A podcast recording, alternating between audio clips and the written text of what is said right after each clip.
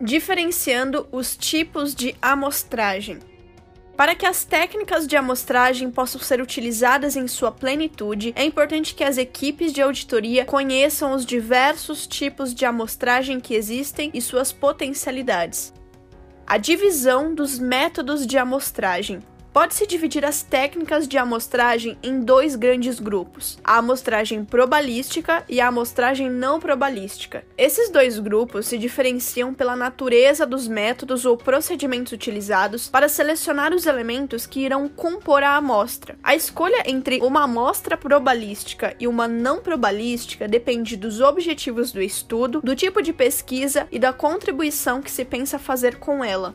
A amostragem não probalística a amostragem não probalística não obedece a regras de seleção dos elementos que permitam que as conclusões observadas na amostra possam ser estendidas ao restante da população de forma automática, utilizando-se regras estatísticas. Na amostragem não probalística ou não estatística, a seleção dos elementos que serão analisados ocorre de forma não aleatória e segundo critérios definidos caso a caso. Assim, a amostra não probalística é um subgrupo da população no qual a escolha dos elementos não depende da probabilidade de seleção, mas sim das características da pesquisa. Para ser bem executada, a amostragem não probalística demanda o tratamento das informações e conhecimento suficiente acerca da população para selecionar os casos capazes de fornecer informações relevantes para o alcance dos objetivos da auditoria. Esse tipo de seleção faz com que os elementos observados possam não ser representativos do total da população. Por isso, as conclusões obtidas em fiscalizações realizadas com esse tipo de amostragem são válidas apenas para os casos observados. Não se pode estendê-las de forma direta ao restante dos elementos não observados. Nesses casos, é importante que a equipe de auditoria deixe clara essa limitação em seu relatório, para evitar que o leitor faça generalizações inadequadas e para demonstrar o verdadeiro alcance das conclusões obtidas. Entretanto, auditorias que utilizam a amostragem não probalística podem produzir informações importantes para a compreensão do assunto estudado e gerar evidências qualitativas que podem ser corroboradas por outras evidências ou pela confirmação dos gestores. Além disso, a partir de estudos de caso, pode-se realizar a generalização analítica dos resultados, em que se utiliza uma teoria previamente desenvolvida como modelo para a comparação dos resultados empíricos dos casos estudados. Os resultados empíricos podem ser considerados ainda mais fortes se dois ou mais casos sustentam a mesma teoria, mas não sustentam uma teoria concorrente igualmente plausível. Características da amostragem não probalística aplicada à auditoria. É conveniente com respondentes difíceis de identificar previamente, como criminosos ou que integram grupos específicos, como pacientes enfermos. É opção válida quando há restrição orçamentária, é adequada ao enfoque de avaliação qualitativo, pois permite profunda imersão no campo. É o auditor que determina o tamanho da amostra e avalia os resultados com base em sua experiência. Não permite o cálculo de intervalos de confiança e do erro amostral das estimativas realizadas. Não se pode garantir que os resultados não estão enviesados. Os dados não podem ser diretamente generalizados para toda a população. Tipos de amostragem não probalística amostragem por conveniência. Ocorre quando são escolhidos os elementos mais acessíveis. Essa forma de seleção geralmente é empregada quando há limitações de tempo ou de recursos. Por exemplo, um professor universitário pode decidir fazer uma pesquisa e utilizar estudantes voluntários de sua universidade para compor uma amostra, porque eles estão disponíveis e poderão viabilizar a pesquisa com pouco ou nenhum custo. Amostragem por julgamento. A escolha é baseada na capacidade e experiência do pesquisador. É útil para selecionar exemplos ilustrativos e casos de estudo. Por exemplo, em uma auditoria, o auditor baseado em seu conhecimento sobre o tema, pode optar por investigar aqueles elementos considerados mais típicos do universo pesquisado, associados a valores mais altos ou que tenderiam a apresentar os maiores problemas. É especialmente importante quando há casos extremos que precisam ser avaliados. Amostragem bola de neve Os participantes iniciais indicam novos participantes a serem entrevistados. É útil quando não se tem informação prévia sobre a população. Pode ser utilizada, por exemplo, em pesquisas sobre o uso de drogas, em que se necessita entrevistar usuários de drogas e se solicita que indiquem outros usuários para que a pesquisa seja continuada. Amostragem por cotas. Os participantes são escolhidos para satisfazer determinados critérios demográficos, de modo a representar a população.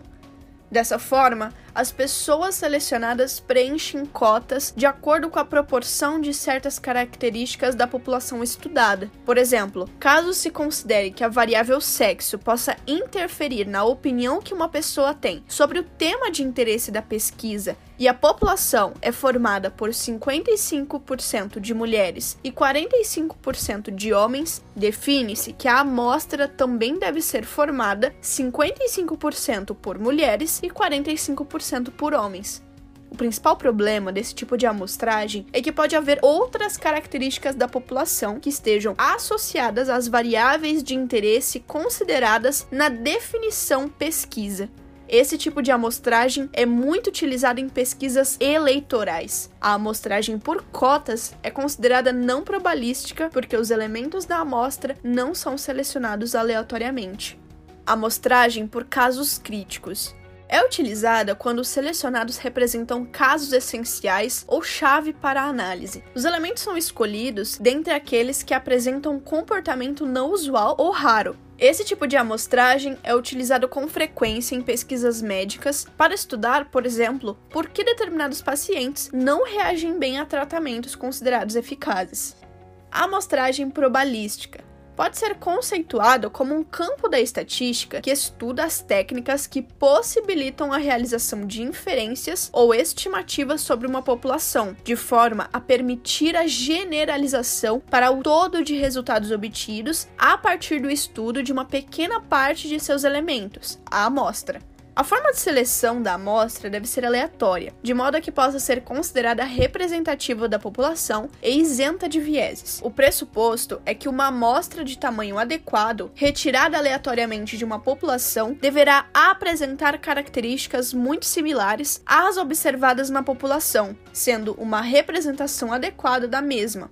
Características da amostragem probabilística aplicada à auditoria.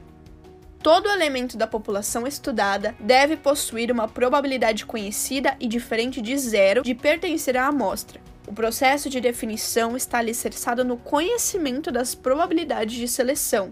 Permite a generalização para a população dos resultados amostrais.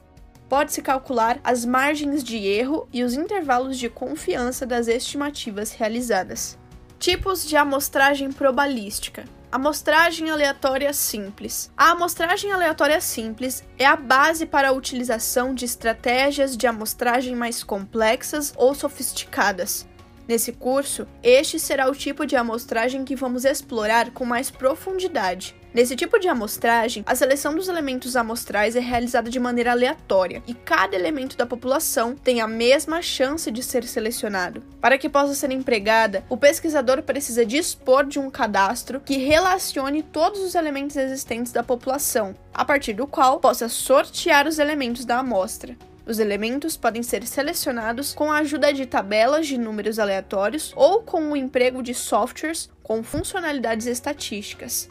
Para a definição do tamanho necessário das amostras, são utilizadas fórmulas específicas. Esse tipo de amostragem pode não ser exequível em levantamentos de caráter muito abrangente, por exemplo, quando a população está distribuída por todo o território nacional, que requerem a aplicação de questionário no campo amostragem aleatória sistemática. A diferença entre a amostragem sistemática e a aleatória simples reside apenas na forma de seleção dos elementos da amostra. Na amostragem sistemática, a amostra é selecionada de uma população com base em um intervalo fixo, após um ponto de partida aleatoriamente selecionado. A escolha aleatória do ponto de partida garante que, em termos práticos, todos os elementos amostrais da população possuem a mesma chance de seleção. Para operacionalizar uma seleção sistemática, deve-se ordenar os diversos elementos populacionais em uma lista e dividir o tamanho da população pelo tamanho da amostra a ser extraída. Essa divisão fornece um número que será utilizado como intervalo de amostragem ou fator de sistematização. Por exemplo, se esse número é o 4